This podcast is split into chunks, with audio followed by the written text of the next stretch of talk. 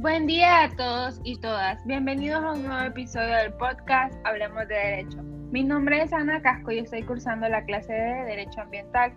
En este nuevo día vamos a abordar acerca de un tema muy interesante de la Ley General de Ambiente, por lo que tengo dos invitadas más para el tema. Un gusto saludarles, mi nombre es Angie Ulloa y junto a mis compañeras estaremos desarrollando este tema de tan amplia y bonita explicación.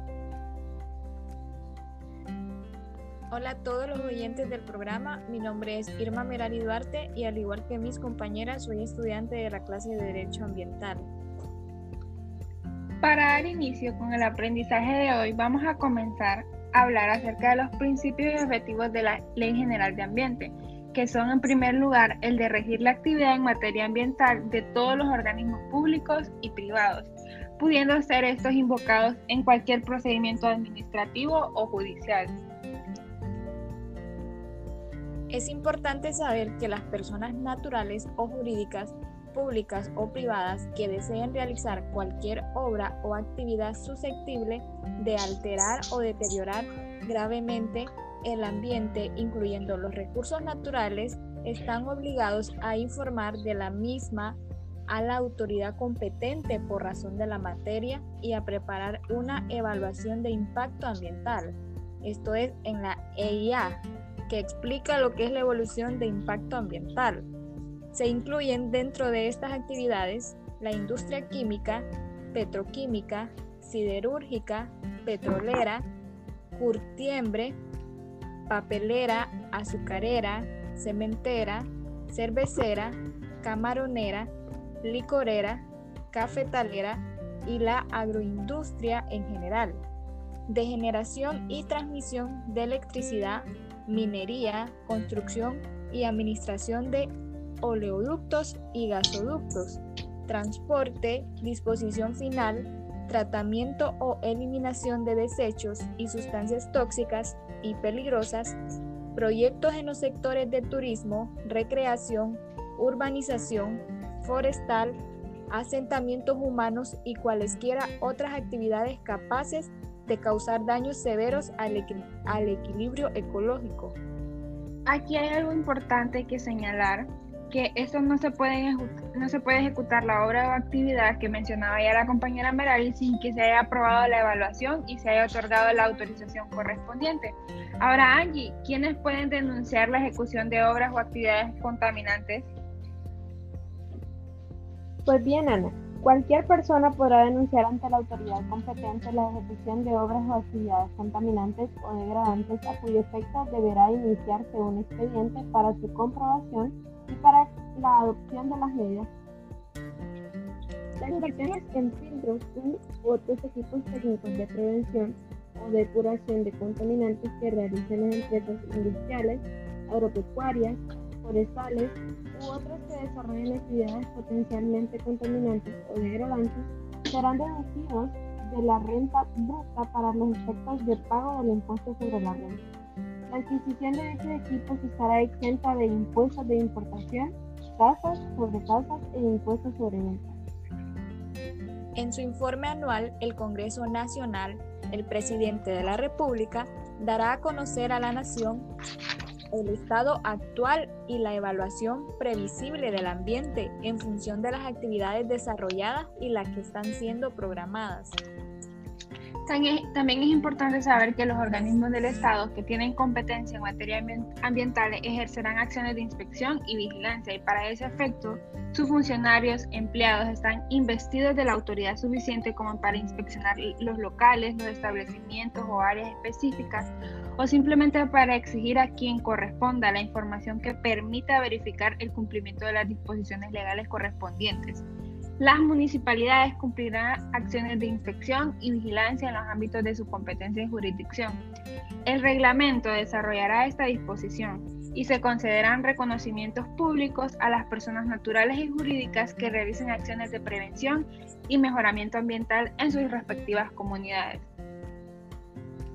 En este sentido, Merari nos gustaría saber qué incorpora la Secretaría de Estado en el despacho de Educación Pública. Interesante pregunta.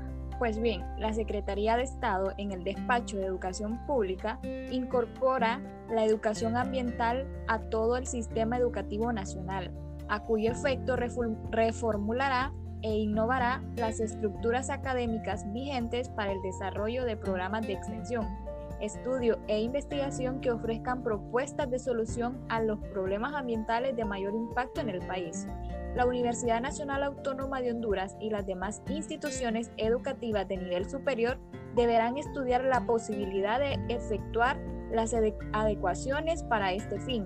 Asimismo, se propiciará la participación de organizaciones no gubernamentales, nacionales e internacionales, y de la comunidad en general, en acciones de educación ambiental que permitan la comprensión y toma de conciencia de la situación ambiental del país en general y cada localidad en particular.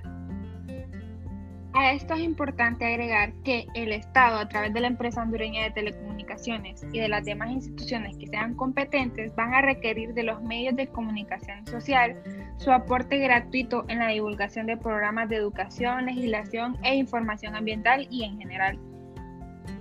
Todas las acciones u omisiones que infrinjan lo dispuesto en la presente ley y demás disposiciones que la complementan serán sancionadas conforme se determina en este título, sin perjuicio de la exigencia, en su caso, de la correspondiente responsabilidad civil. Angie, en ese sentido, ¿podrías comentarnos acerca de las sanciones que aplican por cualquier acción u omisión de la normativa ambiental? Por supuesto que sí, Merari, y es que en caso de que constituya delito o infracción administrativa, dará lugar a la aplicación de las sanciones siguientes. La exclusión decretada en su caso por la autoridad judicial ordinaria. Multa cuya cuantía será establecida en esta ley y su reglamento. Clausurar definitivamente total o parcial de actividades o instalaciones si la actividad contamina y perjudica la salud humana o el medio ambiente más allá de los límites establecidos en los reglamentos y normas técnicas. Suspensión temporal de actividades o instalaciones causantes de daño ambiental. Decomiso de las artes e instrumentos utilizados en la comisión del delito. Cancelación o revocación de autoridades generales o beneficios económicos o fiscales concedidos por las autoridades públicas. Entre estos tenemos muchos otros casos que constituyen este delito. Cabe resaltar también que la imposición de las sanciones se graduarán atendiendo a la gravedad de la acción u omisión causada al ambiente o a la salud y vida humana, a la reincidencia y a la repercusión social y económica, también a la capacidad económica del responsable del delito o infracción debidamente comprobada. Ana, coméntanos acerca de la imposición de sanciones penales o administrativas. En cuanto a la imposición de sanciones penales o administrativas, la autoridad sancionadora debe de ajustarse al procedimiento penal o administrativo y en todo caso se notifica al inculpado los cargos imputados a fin de que pueda realizar las alegaciones en su defensa. Cabe resaltar que la acción para denunciar y demandar ante la autoridad judicial o administrativa todo acto u omisión que viole lo previsto en la normativa ambiental es completamente pública, por lo que implica que todos pueden saber lo que sucede en el proceso. La autoridad correspondiente queda obligada a informarle al denunciante o demandante sobre el estado del proceso iniciado por su denuncia o demanda y así también las autoridades y funcionarios públicos que cometieren o participaren en cualquier delito o infracción ambiental o violentar en la presente ley y sus reglamentos de aplicación serán castigados con la sanción correspondiente y además con la inhabilitación del cargo de entre 1 hasta 5 años, según acuerde el tribunal competente. Bueno, Merari, ahora sería lindo que nos comentaras un poco acerca de los actos que constituyen delitos ambientales. Claro que sí, Ana. Como ya lo hemos de imaginar con varias, las acciones que constituyen delitos ambientales, dentro de los cuales tenemos el inciso A, expeler o descargar en la atmósfera contaminantes activos o potencialmente peligrosos, cuyo uso esté prohibido o que haya sido objeto de los tratamientos prescritos en las normas técnicas aplicables que causen o puedan causar la muerte de una o más personas o graves daños a la salud humana o el ecosistema. El inciso B. Descargar contaminantes peligrosos cuyo uso esté prohibido o sin su previo tratamiento en los mares de jurisdicción nacional, incluyendo la zona marítimo terrestre o en los cursos o depósitos de aguas continentales y subterráneas, incluyendo los sistemas de abastecimiento de agua a poblaciones o infiltrar en el suelo o subsuelo aguas residuales o desechos de las mismas características de las indicadas que causen o puedan causar la muerte de una o más personas o grave daño a la salud humana o al ecosistema en general. Inciso C. Fabricar, almacenar, importar, comerciar, transportar, usar o disponer sin observar lo dispuesto en las disposiciones legales sobre la materia, sustancias o productos tóxicos o contaminantes que causen o puedan causar riesgo o peligro grave a la salud pública o al ecosistema en general.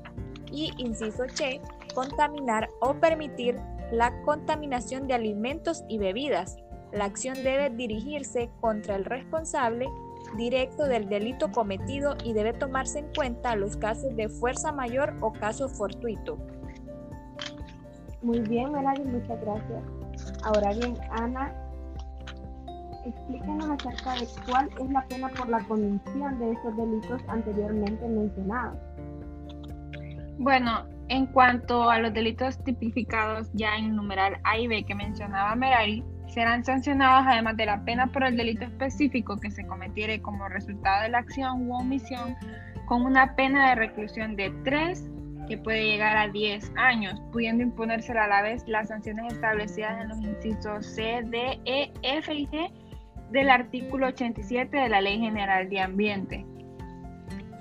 La comisión de los delitos tipificados en los literales C y Ch del artículo 92 de la presente ley, además de la pena específica por el delito que se cometiere, como resultado de la acción u omisión, será sancionado con pena de reclusión de 1 a 5 años, pudiendo imponerse a la vez las sanciones establecidas en los incisos C, Ch, D, E, F y G del artículo 87 siempre de la presente ley.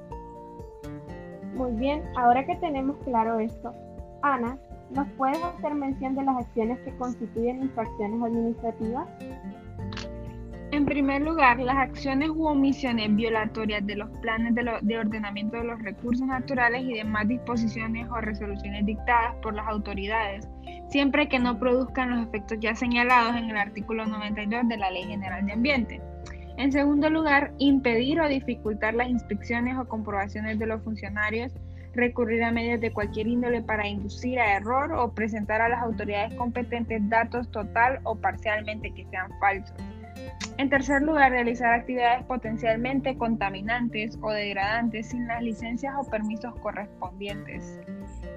Cazar o capturar con fines comerciales especies protegidas de la fauna silvestre o cazar especies en época de veda, así como sus productos y subproductos y en general toda infracción que ocasione contaminación que produjera otro daño diferente a lo ya previsto en el artículo 87 de la presente ley o que provoque la degradación o destrucción de los recursos naturales según ya especificado en el reglamento. Gracias, Ana. También cabe resaltar que las infracciones administrativas serán sancionadas con multa de mil lempiras a un millón de lempiras según fuera la gravedad de la infracción, sin perjuicio de aplicar las sanciones previstas en los incisos C, C, D, E, F y G del artículo 87 de esta ley. Y bueno, para ir concluyendo, es importante recordar que el reglamento regulará las infracciones en graves, menos graves y leves. Contra las resoluciones administrativas que se dicten en aplicación de esta ley, cabrán los recursos previstos en la Ley de Procedimiento Administrativo. Agotada la vía administrativa, procederá la acción contencioso administrativo, que se sustanciará de conformidad con la ley respectiva. Como conclusión, es importante saber que las cuestiones ambientales son de carácter obligatorio y que dicha saber que contamos con un ordenamiento jurídico que protege al medio ambiente. Gracias a todos por habernos escuchado y esperamos que hayan aprendido con nosotras. Gracias Ana y Merari, un gusto compartir este espacio con ustedes y a ustedes, nuestros oyentes, les agradecemos y apreciamos su atención. Les esperamos en la próxima para seguir abordando temas de mucha importancia. Les esperamos en un próximo episodio de nuestro podcast Hablando de Derecho. Hasta pronto.